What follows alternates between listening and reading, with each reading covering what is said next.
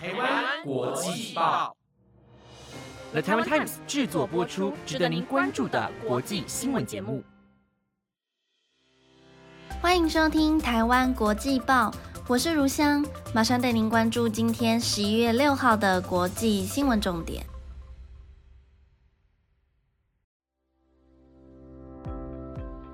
Hello，各位听众朋友们，晚安！时间过得好快，马上又来到十一月了。这几天的天气都非常的舒适，可以好好趁着假日出去走走。刚好目前疫情又比较趋缓，政府也宣布在户外运动时不需要戴着口罩，所以我觉得这么好的天气，大家也可以出门运动一下。像我超级喜欢出去跑步的，但之前因为疫情太严重，所以就很久没有出门跑步。终于这次可以脱口罩放心跑步，所以也喜欢运动的朋友们，我觉得这几天的天气出门运动是一个很不错的选择哦。不过下礼拜可能会有冷空气报道，大家还是要注意保暖。这种秋冬的天气真的超容易感冒的。那我们马上进入到今天的国际新闻。今天会带大家关注疫苗的最新状况。除了疫苗外，还有出现了辉瑞口服药，以及中国因为煤炭短缺而禁止出口尿素。最后还会看到最近非常受关注的环境议题。如果您对以上的新闻内容有兴趣，就不要错过今天这集新闻喽。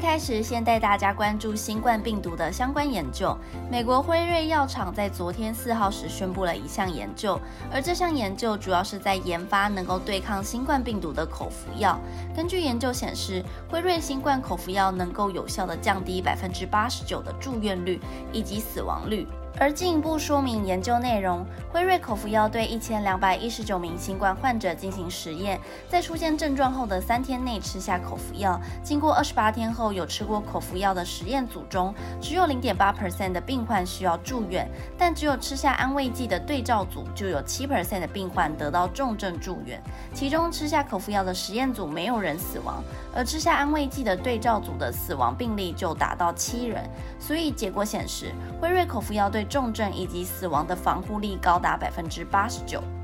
辉瑞董事长艾伯勒也振奋地表示，现在新冠病毒持续影响着全球，因此辉瑞一直专注于科学，希望能够帮助到世界各地的医疗保健系统和机构。而目前计划将口服药的中期试验结果提交给美国食品及药物管理局 FDA，会尽快得到 FDA 的许可，并且还再次声明表示，如果获得监管机构的批准，绝对有潜力挽救患者的生命，把新冠病毒感染的严重程度降到最低。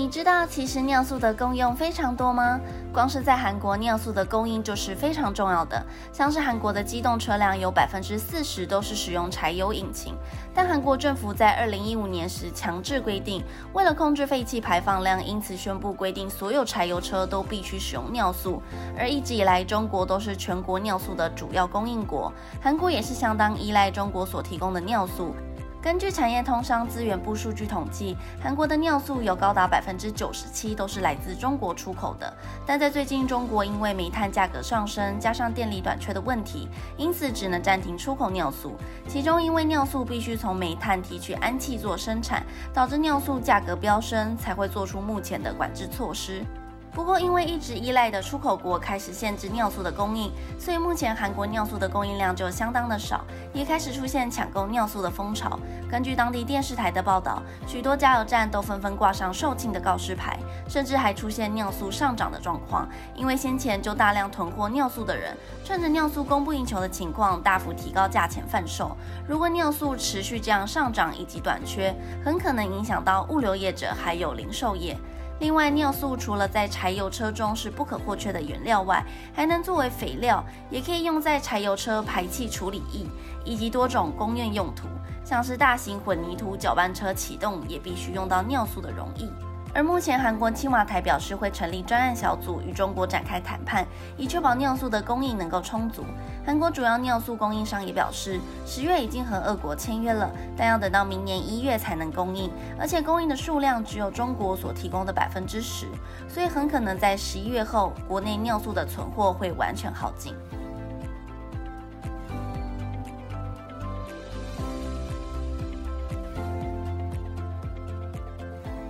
堕胎经历在之前十月二号时有跟大家介绍过，而波兰是个保守的天主教国家，也是全欧洲中拥有最为严苛的堕胎法令国家之一。其中这项法律只有规定，除了被强暴、乱伦或是孕妇有生命危险时才能堕胎。但早在九月时，就有一位波兰三十岁孕妇伊莎贝拉，因为胎儿有先天性缺陷，在怀孕第二十二周时羊水破了，紧急到医院求助。但因为波兰堕胎法的关系，医生无法帮她堕胎。最后是等到医生照超音波扫描时，确认婴儿已经死了，才决定帮伊莎贝拉进行截剖手术，但却因为败血性，在送往手术室的路上休克死亡了。而因为伊莎贝拉的悲惨事件引起许多支持堕胎权人士的关注，愤怒的民众们在首都华沙与其他城市示威抗议，并且在晚上时点起烛光祈祷。为了平息民众的怒火，医院以及政府都有出面表示。不过，医院的医生以及助产师皆表示已经尽了最大的努力了，还表示目前检察官已经在调查这次的案件了。而政府方面，波兰政府却将一切过错都归咎于医师研判错误，甚至表示如果情况危急，都是可以马上终止婴儿的生命。因此，宪法法庭的裁决是不会有任何的改变。不过，根据这样的说法，支持堕胎权的人士认为，即使如此，医生还是会担心堕胎法令而害怕帮助孕妇堕胎。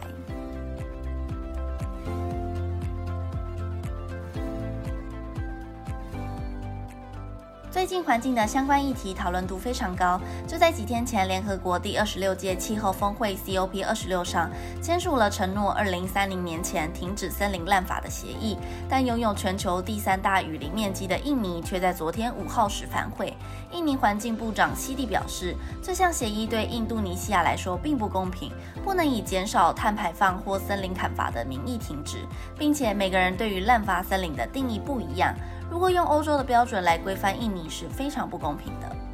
不过，针对印尼提出的反悔理由，副外长马亨德拉回应，根本没有提到在二零三零年结束森林砍伐，承诺并不是要停止砍伐，而是要确保林地不会出现净损失。但不论双方的立场是什么，或是双方在讨论时有没有出现承诺上的误会，对于一个保护世界雨林的重要国家突然的转变，让不少环境团体人士感到愤怒，许多人上街抗议示威。但对于这部分的批评，印尼环境发言人并没有做出任何的回应。但其实，印度要保持森林完全不砍伐是不太可能的。印度是世界上最大的棕榈油出口国，在二零一九年时就烧毁了一大片土地用来种植茶园。虽然今年有比去年少砍伐了百分之七十五，但目前印度还是有在寻求扩大电动汽车产业，而这将会是需要一大块田地，而对于 COP 二十六的承诺会是一大风险。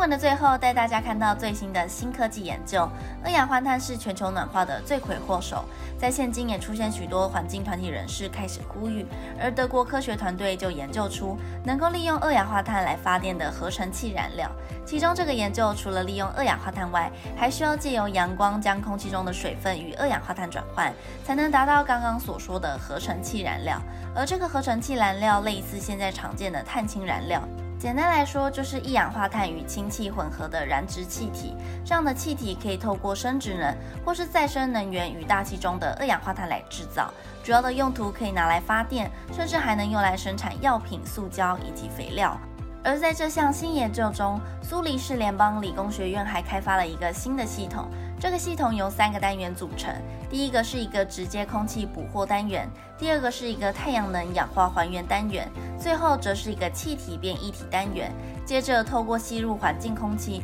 并利用吸附作用将二氧化碳和水从中取出，最后输送到太阳能氧化还原单元，在那里太阳能能被利用来触发化学反应。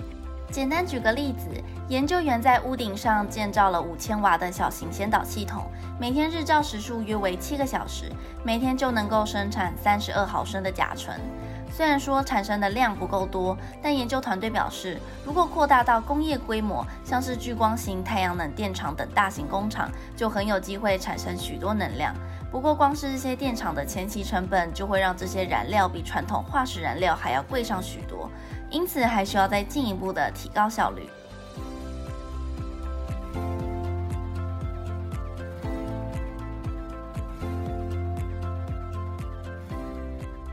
以上是今天的台湾国际报。本节目内容有了台湾 Times 制作播出，感谢您今晚的收听。在节目的最后，一样找了一个国际冷知识给大家。今天想介绍一个多数人比较不知道的节日，就是十一月十三号的世界善意日，又称为国际善待日，起源于一九六零年的日本，象征着和平与爱的精神。目的是希望大家能够透过小小的善意、温暖的举动，来加强人民对社会的道德教育。而后来慢慢有许多国家开始出现这样的宗旨，所以才会有十一月十三号的善待日。好啦，如果喜欢的话，都可以留言告诉我哦。我是如香，我们下礼拜六再见喽，拜拜。